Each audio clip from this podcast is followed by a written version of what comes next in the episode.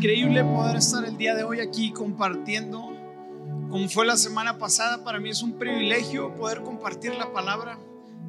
Porque cada vez que comparto la palabra no soy yo, sino es su espíritu que trae transformación, renovación, cambio, esperanza. Y cual sea tu situación el día de hoy, quiero animarte a abrir tu mente, a abrir tu corazón, a abrir tu, tu expectativa porque sé que Dios y al Dios que venimos a adorar es un Dios que une, es un Dios que sana, es un Dios que transforma, es un Dios generoso, es un Dios que nos ha dado tanto a cada uno de nosotros.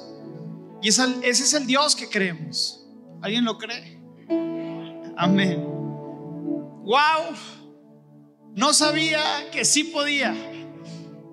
Wow no sabía que si es el título que el día de hoy te quiero compartir y dentro de ese título hay una historia fascinante que te voy a contar. Y como siempre vamos a hablar acerca de de ciertas cosas en nuestra fe. Y cada vez que me toca predicar, oro mucho el título, oro mucho la predicación, las ilustraciones. Y siempre iniciamos con una pregunta. ¿Te has puesto a reflexionar en tu vida?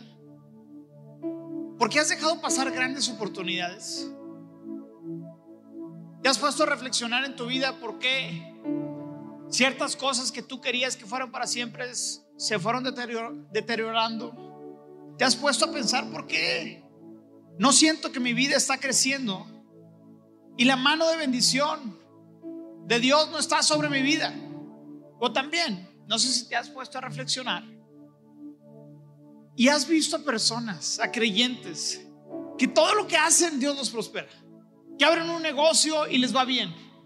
Y los prosperan. Y ves su matrimonio y es un matrimonio saludable, no perfecto, pero sí un, un matrimonio que está floreciendo. Ves a sus hijos sanos y dices, ¿cómo le hace esa persona? Porque todo lo que hace le va bien. ¿Te, has puesto, te ha pasado que te has preguntado, ¿por qué? ¿Por qué? ¿Por qué le va tan bien? Y si nos ponemos a reflexionar el porqué de eso, tú y yo podemos el día de hoy argumentar que tal vez esas personas, a diferencia de nosotros, creen que tienen un Dios todopoderoso que los quiere bendecir. Tal vez la diferencia solo sea su forma de creer y de ver a Dios y de ilumbrarse por el Dios todopoderoso que tenemos.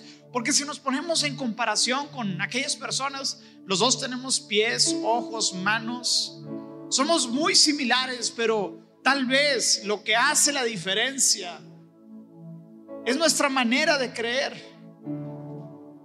En Mateo 25, 29 dice, a los que usan bien lo que se les da, se les dará aún más y tendrán en abundancia. O sea que el mismo Evangelio, el mismo Cristo nos llama y nos dice que nos quiere dar una vida abundante, una vida espaciosa, una vida de bendición, una vida próspera. Esa es la vida que Dios tiene para ti. ¿Lo crees? Y en otro pasaje, en Mateo 9, 27, 29, en la traducción PDT, encontramos una historia fascinante. Una historia que se trata acerca de nuestras creencias, de nuestra fe, de nuestra expectativa. Dice, al salir Jesús le dijo, al salir de ahí, al salir Jesús de allí, de allí, dos ciegos lo siguieron gritándole, Hijo de David, ten compasión de nosotros. Cuando entró a la casa, los ciegos se le acercaron y Jesús les dijo, y vean lo que Jesús les pregunta, ¿ustedes creen? Di conmigo, creen que yo pueda hacer que recobren la vista? Ellos respondieron, sí Señor, creemos. Toda esta historia se trata acerca de la percepción que tenemos nosotros de Dios, acerca si le creemos a Dios. Si nuestra fe cree en que tenemos un Dios grande, poderoso, que puede suplir cada necesidad de nosotros. Dice, sí, Señor, creemos.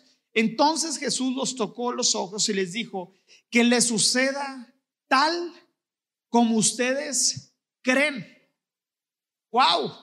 ¿Qué pasaría si en tu vida sucede todo lo que crees?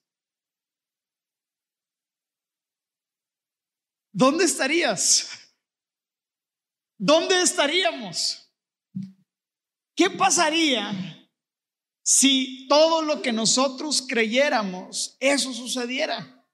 Y la realidad de por qué yo creo que Dios a veces no contesta lo que creemos es porque lo que creemos es tan poco, es tan pequeño, es tan ilógico, son cosas negativas que Dios no puede permitir que esas cosas no sucedan.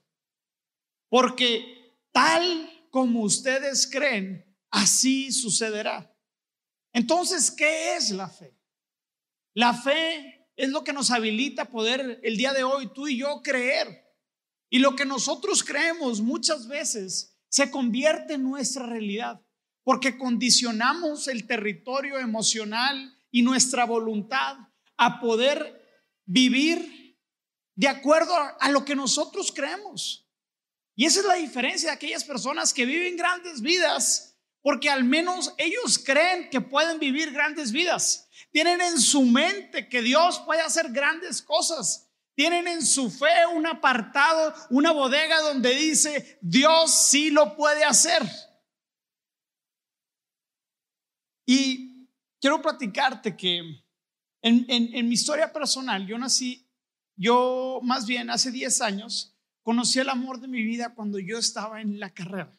Y cuando yo estaba en la carrera, yo tenía muchos problemas y condiciones personales que limitaban mi vida, limitaban mi manera de ver a Dios, de ver al mundo, de ver a las personas. Y cuando yo llegué a, conocer a los pies de Natalie, eh, me di cuenta de que existe el arte, de que existe la creatividad. Natalie es una de las personas más creativas e innovadoras que yo conozco. Su familia es una familia de puros creadores, diseñadores, y, yo cuando veía el arte y la creación y, y cómo ellos hacían, yo decía, yo no soy una persona creativa.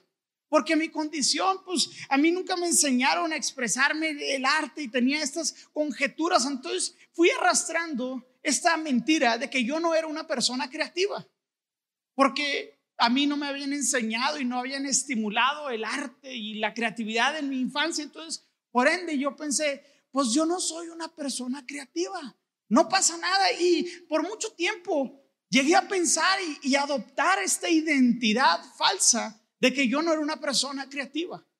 Y muchos de nosotros también adoptamos creencias falsas de nosotros, de Dios, que vamos recolectando y almacenando en nuestra vida y que después se convierten en el fundamento de cómo vivimos, de cómo nos relacionamos con Dios y creemos que Dios puede hacer grandes cosas o no en nuestras vidas.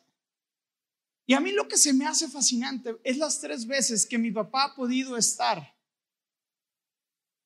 en el quirófano.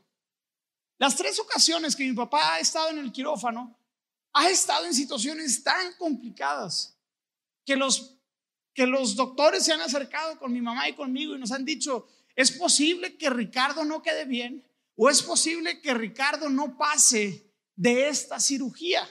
Así que uno al tener esa información se aterra, pero cuando yo he visto las tres veces que mi papá ha cruzado el quirófano, mi papá siempre nos, ha dicho, miren, yo voy a estar bien.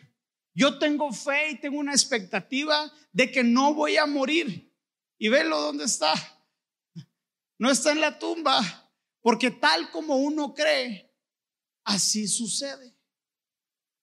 Y a mí me fascina poder ver la fe de mi papá porque me inspira a mí a que mi vida no sea limitada por las condiciones, por las características, por las limitantes que el día de hoy tú y yo tenemos, sino que podamos vivir en el espacio y la dimensión de fe que Dios nos llama a vivir a cada uno. En Proverbios 23, 7 dice, porque cuál es su pensamiento en su corazón, Tal es Él. Así que nuestra fe es, es, la que habilita el poder de Dios en nuestra vida. Nuestra fe es el sistema de creencias que recolectamos y es la manera en la cual tú y yo nos posicionamos delante de Dios. Nuestra fe entonces nos ayuda a poder pasar por las pruebas, pero muchas veces nuestra fe nuestra, no está cimentada en el lugar correcto, no está posicionada en el lugar correcto, porque mi posición determina mi expectativa. La posición que tú tengas en tu corazón y en tu espíritu es la que va a determinar tu expectativa, tu fe. ¿Tienes miedo o no tienes miedo? ¿Eres una persona que confía y no confía? Y para esto, te quiero platicar que yo estaba orando para que Dios me diera un, un, mensaje, una ilustración. Yo, Dios, dame algo que yo les pueda compartir y que pueda esa imagen, esa ilustración, hacerle justicia a la verdad tuya. Y, y estaba, estaba el viernes en el Parque España y, y, y ahí estaba André, mi hijito, y mi hijito tiene, apenas va a cumplir dos años, es un, es un huerquillo, güerillo, que dicen que me lo robé de Chihuahua, vende quesos. Algunos me han dicho que me haga la prueba de ADN. y Andrés estaba delante de la alberca, y la alberca es una alberca muy, muy grande. Y empecé a hacer este experimento, y cuando André, cuando la posición de André estaba lejos de la posición de su padre, André comenzaba a tener miedo y decía, no, papi, no, papi, no sé qué. Y le decía a su mamá y, él no podía disfrutar del poder estar en el parque y sumergirse al agua. Si tú conoces a André, André le fascina el agua. Es un amante del agua. Cada vez que ve agua, la disfruta, le abre, se moja, moja a los demás. Pero en ese momento no podía disfrutar. Entonces comencé a hacer un experimento. Entonces me acerqué y cuando me acercaba a él y cuando él veía que su posición era, era y estaba en la posición de su padre, tenía fe, tenía confianza, tenía seguridad. Y hasta él se lanzaba y se echaba en los brazos anchos y fornidos de su padre. Era fácil para él echarse y decir, papá, tú me agarras. Pero creo que no, nadie, está entendiendo el mensaje de lo que estoy hablando el día de hoy. La posición que André tenía con respecto a su padre era lo que determinaba el nivel de fe que él tenía, el nivel de confianza, el nivel de seguridad. Cuando él se veía y, veía y veía en su persona física a su padre, él tenía fe y se echaba y disfrutaba y papi. Y cuando su papá se alejaba, él en su físico decía, mi papá no está ahí para agarrarme. Y eso es lo que nos pasa a nosotros, que no entendemos la posición que Dios tiene y tampoco entendemos la posición que nosotros tenemos delante del Padre. Así que tú y yo estamos por la vida con flotis, queriendo aventarnos a la alberca de la gracia y el poder de Dios, pero como en nuestra mente no estamos posicionando nuestra vida y nuestra fe, correctamente a través de la palabra de Dios, conociendo los planes, conociendo quién es Dios, conociendo que Dios me llama como su hijo y no como, como un esclavo. Entonces nos llenamos de temor. Entonces, ¿alguien está entendiendo esta ilustración? Tu posición en tu espíritu, en tu mente, determina muchas veces en cómo tú enfrentas las realidades de tu día con día. Y el día de hoy puedes hacer este ejercicio a través de esta historia. Cuando estoy en una alberca y le quiero llamar problema, circunstancia, adversidad, sé que mi papá está del otro lado, listo para abrazarme. Si así fuera, entonces los problemas que tendrías lo estarías enfrentando con expectativa como el gordito. Papi, estoy listo para echarme al agua. Pero si el día de hoy, cuando estás enfrente de una circunstancia y te está trayendo ansiedad, miedo, inseguridad y no sabes qué es lo que va a pasar al día siguiente, es que tal vez y muy probable tu posición delante del Padre no la has entendido bien.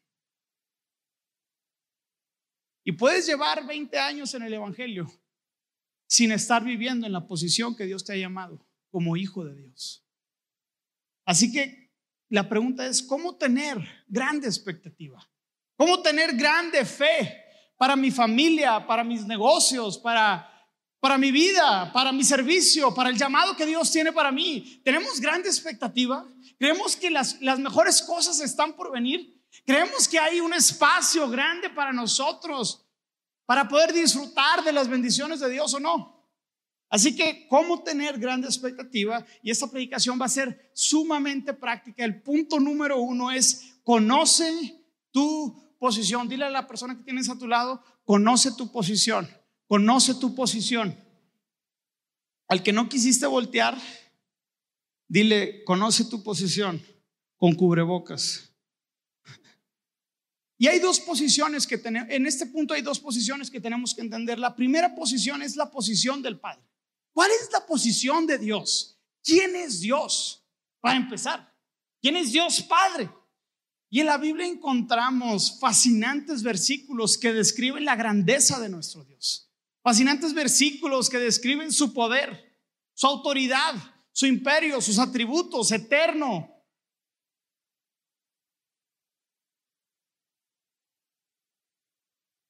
Fuera del tiempo, creador, todopoderoso, todo lo puede. Salmo 146, 5, 6 dice, pero felices son los que tienen como ayudador a Dios de Israel, los que han puesto su esperanza en el Señor su Dios. Él hizo los cielos y la tierra, el mar y todo lo que hay en ellos. Él cumple todas sus promesas para siempre. Tenemos un Dios que hizo los cielos y la tierra.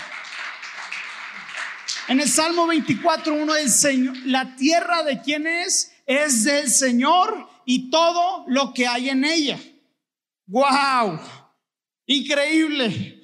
El mundo y todos sus habitantes les pertenecen. Entonces entiendo que la posición de Dios es un Dios que es dueño del oro y la plata. Es un dueño que su nombre está sobre todo nombre, sobre la enfermedad, sobre cualquier problema, sobre cualquier dificultad, sobre cualquier situación financiera. El nombre del Señor está su posición sobre todo nombre bajo la tierra y arriba de la tierra. Estamos entendiendo esta realidad, que el Dios al que tú y yo venimos a adorar es todopoderoso, que trasciende el tiempo, que creó los cielos y la tierra y todo lo que aquí existe. Así que, ¿qué padre no le daría a su hijo aquellas cosas que necesiten? Entonces, si necesito recursos, puedo ir con el Dios que es dueño de los recursos. Si necesito sabiduría, puedo ir con el Dios que trazó los límites, con el Dios que creó todo lo que hay aquí. Entiendo que la posición de Dios es un Dios que está por encima de todos. Salmo 50, 11, 12 dice, conozco a cada pájaro de las montañas y a todos los animales del campo me pertenecen. Si tuviera hambre, no te dolería a ti porque mío es el mundo entero y todo lo que hay en él. Filipenses 2, 9, 11 me encanta. Por lo tanto, Dios elevó al lugar máximo de honor y le dio el nombre que está por encima de todos los demás nombres, para que ante el nombre de Jesús se doble toda rodilla en el cielo y en la tierra y debajo de la tierra y toda lengua declare que Jesucristo es el Señor para la gloria de Dios Padre. Mi Dios está por encima de cualquier nombre. El que quieras nombrar el diablo, el enemigo, la enfermedad, la pobreza, la escasez. Ayúdame, ¿qué otro nombre nombramos? El nombre que quieras nombrar, Dios tiene autoridad sobre ese nombre. Y ese es mi Dios. La pregunta, estoy viviendo, estoy caminando, estoy creyendo y estoy sabiendo que la posición del Padre es la posición máxima en todo el universo? Sinceramente yo dudo que lo vivamos así, porque viviríamos vidas en otra dimensión.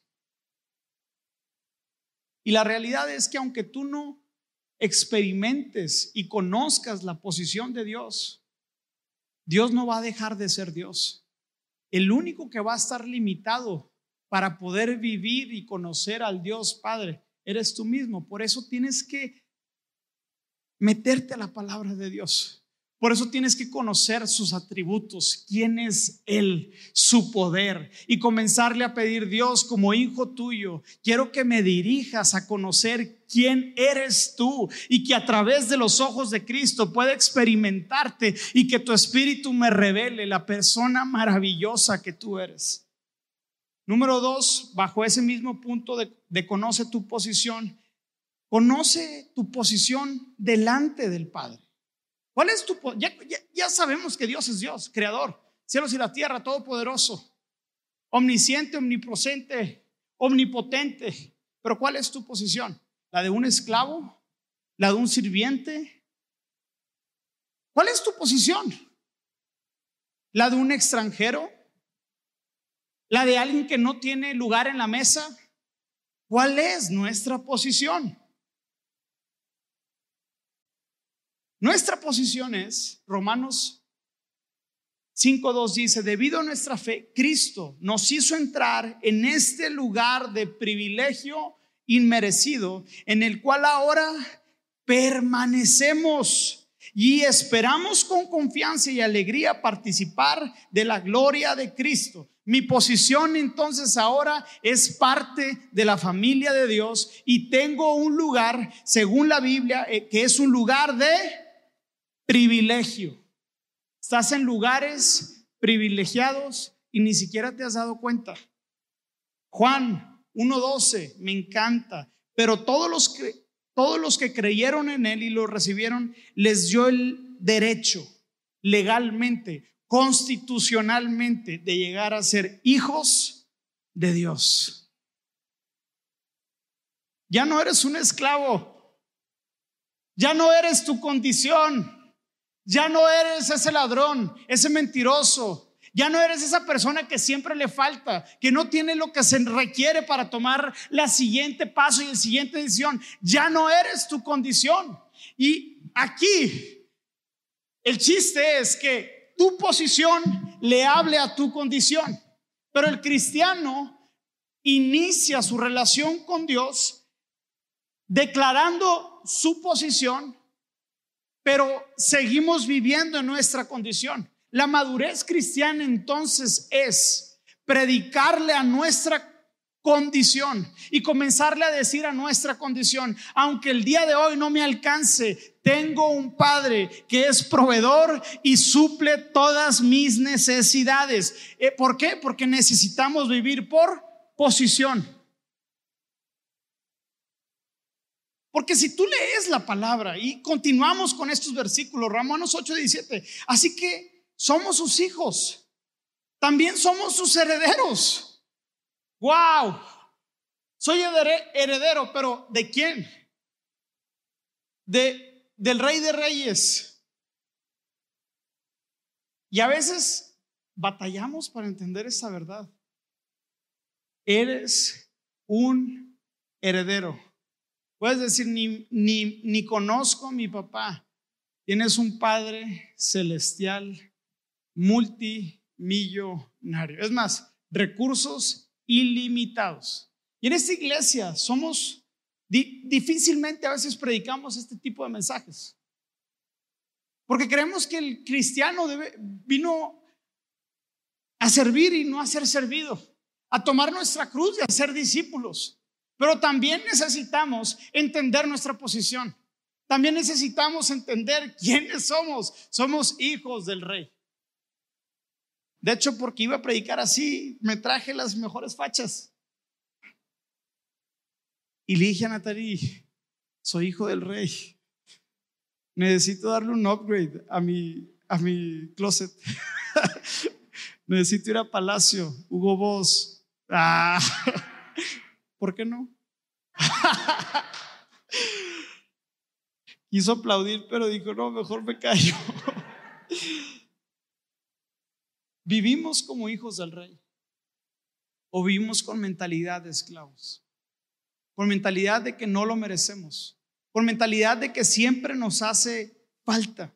Con mentalidad de pobreza. Esa mentalidad siempre va a limitar el llamado que Dios tiene para tu vida. Esa mentalidad siempre, tu condición siempre va a querer limitar el poder y la bendición de Dios sobre tu vida. Yo quiero llegar a vivir esta clase de vida cuando me pregunten cómo le hiciste y que mi única respuesta pueda ser, solo Dios lo hizo. ¿Por qué tienes ese matrimonio? Solo Dios lo hizo. ¿Cómo tienes esa empresa? Porque mi posición es como un hijo heredero, no solamente de las riquezas, sino también de su sabiduría, también de su autoridad. Me ha dado autoridad en el cielo y en la tierra y el día de hoy puedo tomar decisiones sabias, puedo bendecir a su pueblo, puedo bendecir a aquellas personas que no tienen y vivir una vida generosa. Esa es la vida que Dios llamó a vivir, que te llamó a vivir a ti y a mí. Esa es nuestra vida. Pero tal vez nuestra mentalidad mexicana, latina, el, mestizaje, nos limite de experimentar por completo nuestra posición en Cristo. Número dos, número dos. La primera fue, conoce tu posición. La número dos es creer mi posición. No solamente la tienes que conocer, no solamente tienes que saber que Dios es un Dios grande, sino que tu vida tiene que vivir de acuerdo a esta posición. ¿Estamos de acuerdo? ¿Y cómo comienzo a vivir? Si mi, condición es tan diferente a mi posición, si mi condición no se parece nada en mi realidad, yo quiero contarte que en, mi caso particular y trayendo a la historia con la que iniciamos, yo, yo, yo traía arrastrando esta mentira de que yo no era un líder creativo, de que a mí, me faltaba mucha creatividad, que esa, que esa cualidad en mí no era verdad. Entonces, en un tiempo con Dios, Dios me dijo, esa es una mentira. Agarraste una identidad de que no eres una persona creativa y lo eres completamente. Y comencé a documentarme en la palabra y Dios es un Dios creativo. Solo ve, solo ve los animales, solo ve las especies, solo ve este mundo. Vete a ti, ser humano, y ve la complejidad que existe y todas las características y rasgos. ¿Cuántos billones de seres humanos han vivido y ni uno es igual? Dios es un Dios creativo. Y en Génesis dice que Dios nos creó a su imagen y semejanza. Entonces yo comencé a tener un choque mental y emocional, donde empecé a decir, no, yo soy creativo porque soy hijo de un Dios creativo.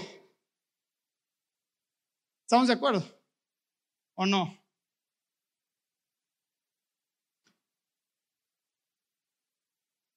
Soy creativo. Y comencé a declarar mi posición delante del Señor. Comencé a tener, comencé a decirle a Dios, Dios, yo soy un, un líder creativo que me has equipado con dones y talentos para servir de manera diligente. Mis hijos amarán y también serán hijos creativos. Y comencé a declarar estas verdades, aunque mi condición me dijera que yo no fuera creativo. Aunque todo me dijera, tú no eres un líder creativo, no tienes lo que se necesita para hacer mensajes creativos, para dirigir empresas creativas, para tener un matrimonio creativo. Pero Dios estaba confrontando esa mentira con mi posición real. Porque vacas hacen lecheritos, ardillas hacen ardillitas. Pero ¿qué es lo que hace Dios? A humanos, a su imagen y semejanza. Entonces yo dije, no, esta, eh, me voy a agarrar de esa verdad y te voy a contar una historia fascinante. La semana pasada te conté la desgracia de mi temporada en Monterrey y no me alcanzó para contarte que en medio de las desgracias es donde Dios saca las mejores obras de arte. Porque en medio del alfarero, mientras está el fuego y sus manos eh, apretando ese alfarero que está rodando a través, a través del fuego, es como nacen las mejores piezas de la más alta calidad. Y estando en Monterrey, a Natalicia le ocurre hacer una mesa sensorial. Muchos de ustedes dicen, ¿qué es una mesa sensorial? Una mesa sensorial es una mesa didáctica donde los niños se pueden estimular a través del juego y conectar millones y billones de células y neuronas a través de los estímulos de sus manos. Y Natalie tuvo la idea. Dijo, vamos a hacer una mesa. Y la primera mesa fue todo un fracaso porque pesaba mucho. Era muy pesada la mesa. Y no la pudimos distribuir porque además era muy cara. Después sacamos el segundo prototipo. Y el segundo prototipo, las patas eran creadas con un torno y este torno alentaba demasiado el proceso para poder tener una mesa que pudiera ser producida en un taller pequeño a grande escala. Entonces tuvimos nuestra segunda producción en diciembre del 2019 y vendimos unas 100 mesas y devolvimos unas 50. y dijimos, enough no vamos a volver a sacar la mesa. Y en marzo empieza la pandemia. Se empieza a escuchar el rumor del, eh, del lockdown. Y le empiezan a llegar mensajitos a Natalie. Y Natalie me dice, Ricardo, tenemos que sacar la mesa. Y yo, claro, vamos a sacar la mesa en ese, en ese mismo instante. En Monterrey ya habían parado la ciudad. Me voy de contrabando con este carpintero. Y estando con Mario, mi verdad, mi mentira tenía que ser confrontada. ¿Seré un líder creativo? ¿Seré alguien que tiene ingenio para poder desarrollar una mesa que pueda ser vendida a través de una plataforma digital y pueda llegar a miles de mamás en todo México? Y empezamos a pensar qué es lo que está limitando. Y ahí yo estaba liderando a Mario y a Ricardo. Y les dije, lo primero que tenemos que hacer es una mesa que todas sus partes sean de la del mismo grosor y dimensión, para que a través de las líneas de producción tengamos un solo corte y la producción sea mucho más rápida. Y los carpinteros me dijeron, sí, eso es buena noticia. Y, y hay que la cuadrada. Se me vino a la mente y Dios empezó a traer creatividad en ese momento. Se me vino a la mente y dije, todos los aparatos de Apple, si los pones en una mesa, se ven bonitos. Y yo, pero ¿por qué? Porque todos son cuadrados, son simétricos. Todos los aparatos de Apple, la Mac, el mouse, el iPad, el reloj, si tú los ves, todos son cuadrados. Apuesto a que no te habías dado cuenta. Todos tienen forma cuadrada. Y dije, la mesa tiene que ser igual. Es el futuro descubrimiento. Vamos a hacer la mesa cuadrada. Y ahí empezamos a planear la mesa. Oye, va a quedar un poco afloca. Bueno, les vamos a poner unos barrotes. Y en una semana empezó la producción. Compramos madera. Y toda mi, mi tenía inseguridad porque yo no soy ingeniero, yo no soy diseñador industrial. Pero Dios estaba queriendo hacer algo en mí en esa temporada donde me estaba diciendo, tú no eres tu condición. Tú eres lo que yo digo que tú eres.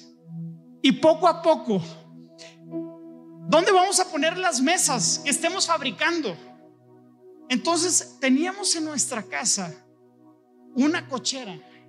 Y yo en San Pedro había aprendido a hacer estructuras de madera, así como las que están ahí atrás. Y dije, el líder creativo está saliendo. Vamos a poner el centro de distribución en mi casa y comenzamos a poner en nuestra casa las mesas y las empezamos a publicar y estas mesas comenzaron a venderse. Las mamás se volvían locas porque querían entretener a sus hijos y dejarles de tener el iPad y entretenerse y nos empezaron a llegar órdenes aquí y acá. Empezamos a mandar a México, Monterrey, a... Para hacerte el cuento largo, esta mesa se ha vendido en todo México. Y a los tres meses mamás vieron la mesa creativa que desarrollamos y dijeron, está tan sencilla que yo también la puedo hacer. Y nos copiaron. Más de 200 mamás, sin exagerarte, sacaron el mismo prototipo de este joven que no es diseñador industrial.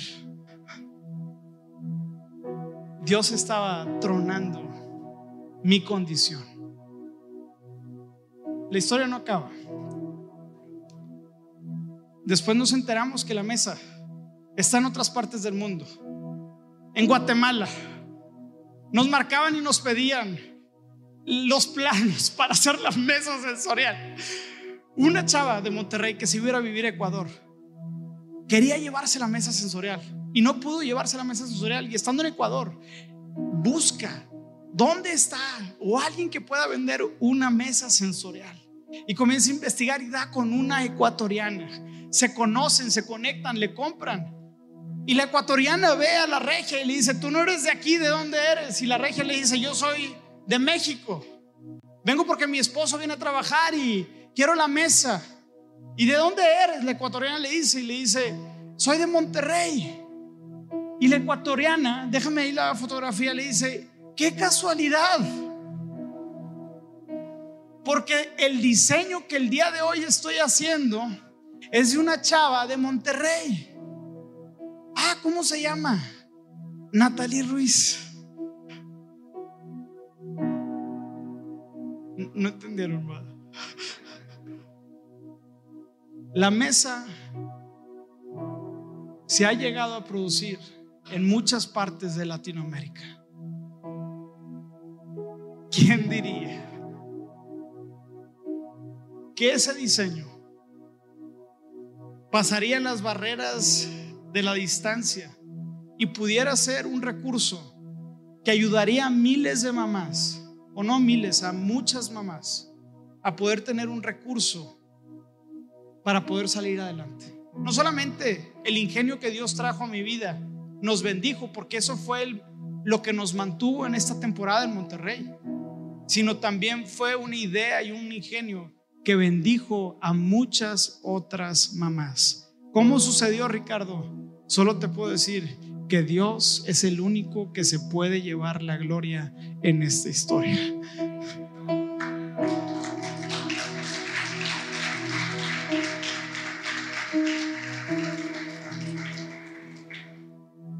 Comienza a hablarle a, tu condición. Comienza a decirte, yo no soy esa persona tímida. Porque el Espíritu Santo ha venido a morar en mí. Dios no me ha dado un espíritu de cobardía, sino me ha dado un espíritu de valentía de amor y de dominio propio. Cuando venga tu condición a decirte que no puedes, a que no vas a prosperar, a que tu condición siempre va a ser la misma, tenemos la palabra viva de Dios donde contienen muchísimas promesas, donde Dios nos posiciona como sus hijos capaces y equipados para cumplir toda buena obra. Mi condición me decía, eres disléxico, no vas a poder, tienes miedo, eres inseguro, no sabes hablar. Y esa era mi condición. Pero como creyentes no estamos llamados a vivir por nuestra condición, somos llamados a vivir en las posiciones que Dios nos ha puesto a cada uno de nosotros. ¿Cómo sería tu vida si vivieras en la posición de hijo? ¿Cómo sería tu negocio si entenderías que hay recursos ilimitados? Ilimitados. Y la misma palabra dice que Dios no nos da porque no se lo pedimos.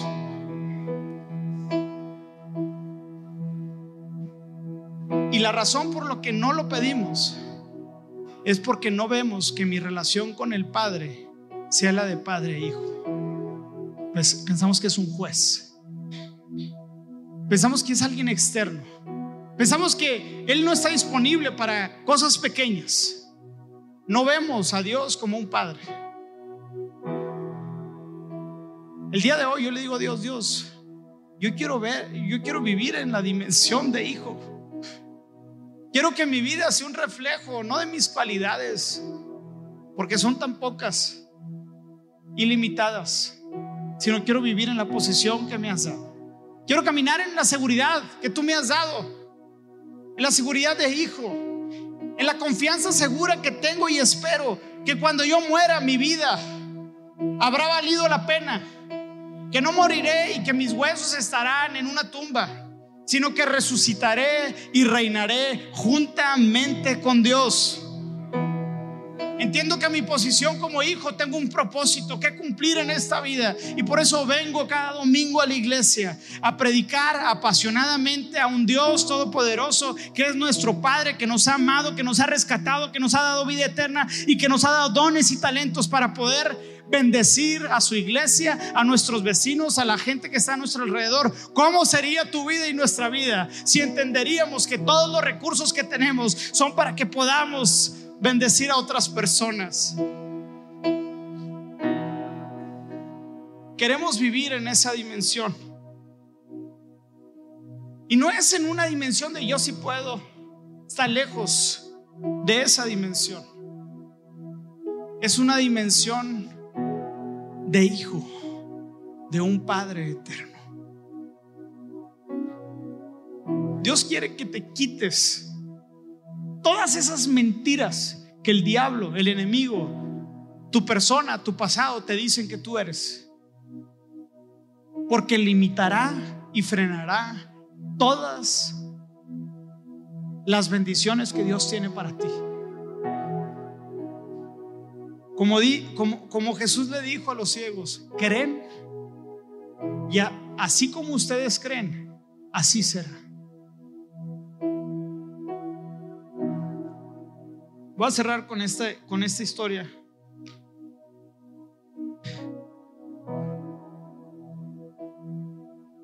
Dios me ha transformado completamente en, en estos dos años. Totalmente. Soy un hombre nuevo. Todo esto que te cuento no es, no es para, ay, sí, déjame levanto el cuello. No. Yo a los cinco años fui diagnosticado con falta de estimulación, con dislexia, con incapacidad para poder hablar en público. A los 17 y 20 años mis amigos me arremedaban porque no podía hablar. Y ahora estoy delante de ti bajo el poder y la unción del Espíritu Santo, hablando el mensaje que trasciende, que cambia, que transforma, con una fluidez que nadie en aquel entonces hubiera apostado. El día de hoy yo estuviera aquí. Pero cuando Dios te llama, Él te posiciona y te equipa. Vivamos en lo que Dios nos ha llamado a vivir. El primer fin de semana en Monterrey, que estuvimos abriendo iglesia, el primer fin de semana que hicimos un evento grande ayer en Monterrey, fue el mismo, fue el mismo fin de semana que Natalie lanzó su primer libro, se llama Baby Eats. Y les cuento esto porque esa fue una palabra profética de parte de Dios. En enero nos habían dado una palabra que Dios iba a suplir de maneras inimaginables. Natalie en ese viaje tiene un ingenio y dice, voy a desarrollar un plan alimenticio para que las mamás puedan darle alimento sólido a sus hijos. Y hace un, libro creativo, contratamos a las personas más increíbles, hacemos, hacemos una obra de arte, 45 recetas de manera digital y lanzamos ese libro sin saber el fenómeno que se iba a convertir. Yo soy el director de esa empresa. Manejamos diferentes empresas en un grupo. Yo soy el director. Natalia es, el director creativo de ese, de, ese grupo. Y en ese entonces, ese grupo genial, éramos ella y yo.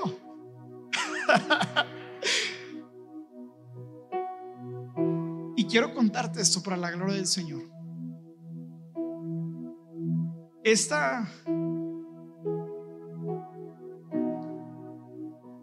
Y lo cuento porque es una realidad. Yo no tenía expectativas de mí en la vida.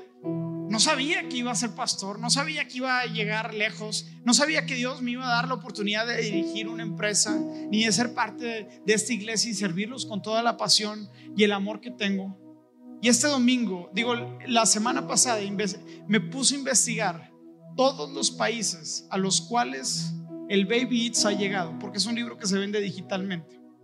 Y yo dije, bueno, van a ser 10, a lo mucho, y va a ser algo que festejar.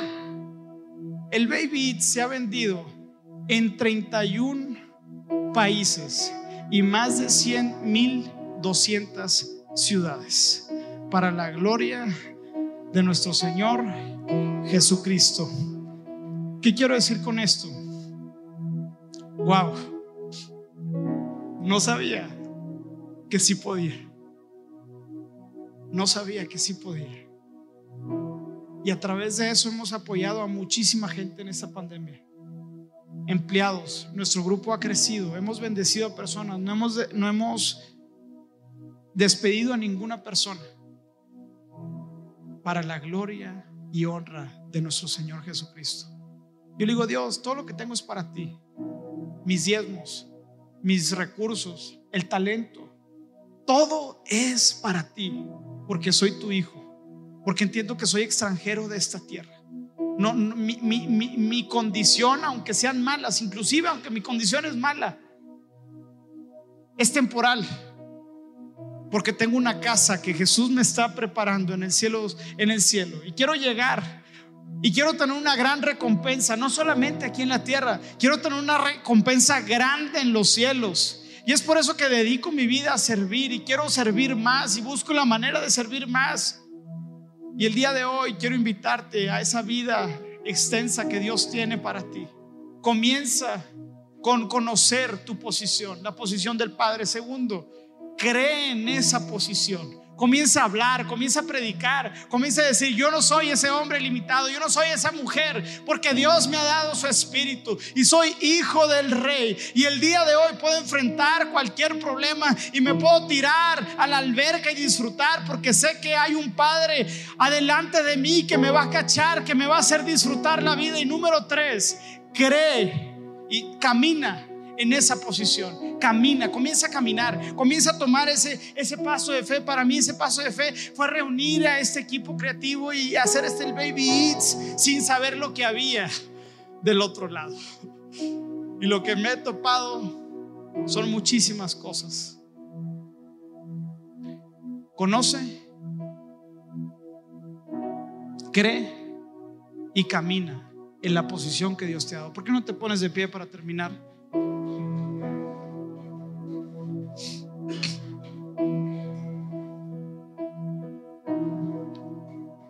Cuando tú ves cada personaje en la Biblia, ves un patrón similar. Un Moisés, Dios no puedo. Soy tartamudo. Yo me identifico con él porque yo era así. Ni sabía expresar mis ideas. Pero Dios lo llamó con sus inseguridades. Dios, Dios sabe tus inseguridades, tus necesidades, tus problemas, tus aflicciones. Él sabe y conoce. Y tenemos un Dios tan grande que sería tonto no poder vivir en las dimensiones que Dios tiene para nosotros como sus hijos. Y lo más triste sería que al final de nuestra vida hayamos vivido como esclavos, mientras Dios siempre nos llamó como sus hijos. Y sería una gran vergüenza para nuestra iglesia no predicar que eres un hijo amado por Dios. Y si el día de hoy crees que no lo eres, es una mentira o tal vez el día de hoy no has tenido esta convicción de que Jesús es el Señor de tu vida, el amo de tu vida, el que se entregó en aquella cruz para que el día de hoy tú y yo podamos tener vida eterna. El día de hoy tengo una posición, no porque yo me la creo me la he ganado, sino porque Jesús me la ha dado a través de su muerte, de su reacción, de su vida. El día de hoy puedo estar confiado que soy un hijo de Dios. Y el día de hoy todos aquellos que el día de hoy quieran vivir esta vida, solo se puede vivir a través del Padre. Si el día de hoy quieres tomar esta decisión, tienes que aceptar y creer que Jesús es el Cordero de Dios, el Hijo de Dios, que quita el pecado del mundo. Porque todo aquel que creyó y recibió, se le fue dado el privilegio de ser llamado Hijo de Dios. Dios no está en contra de ti. Dios no está en desacuerdo contigo. Dios te ama y te está esperando a que te arrepientas, a que decidas vivir una vida diferente, a que le permitas a Él hacer un trabajo majestuoso en tu vida. Así que cierra tus ojos y en un momento de privacidad, mientras nadie está viendo, mientras estamos con los ojos cerrados, quiero invitarte a que tomes este paso de fe y decidas poner a Jesús en primer lugar. decidas aceptarlo y recibirlo en tu corazón. Si ese eres tú, yo quiero, yo quiero pedirte que tomes la decisión y levantes tu mano. Si estás ahí y dices, yo quiero vivir esta vida, levanta tu mano ahí, nadie te está viendo, es algo personal. Amén, increíble. Alguien más, increíble, increíble. Alguien más que el día de hoy quiere entregarle su vida a Jesús. Y vamos a hacer una oración donde declaramos que Jesús es el Señor de nuestra vida. Así que haz conmigo esta oración. Señor Jesús, te entrego mi vida. Reconozco que te he fallado. Reconozco que eres el Hijo de Dios. Entra a mi corazón.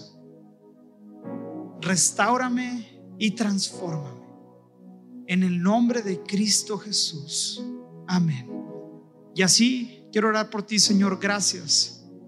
Porque el día de hoy nos llamas hijos y nos has sentado en lugares de privilegio inmerecido no por nuestras buenas acciones, ni por lo que nosotros somos, sino porque el día de hoy entendemos que Jesús nos habilita, que Jesús nos da la gracia y ha perdonado nuestro pecado.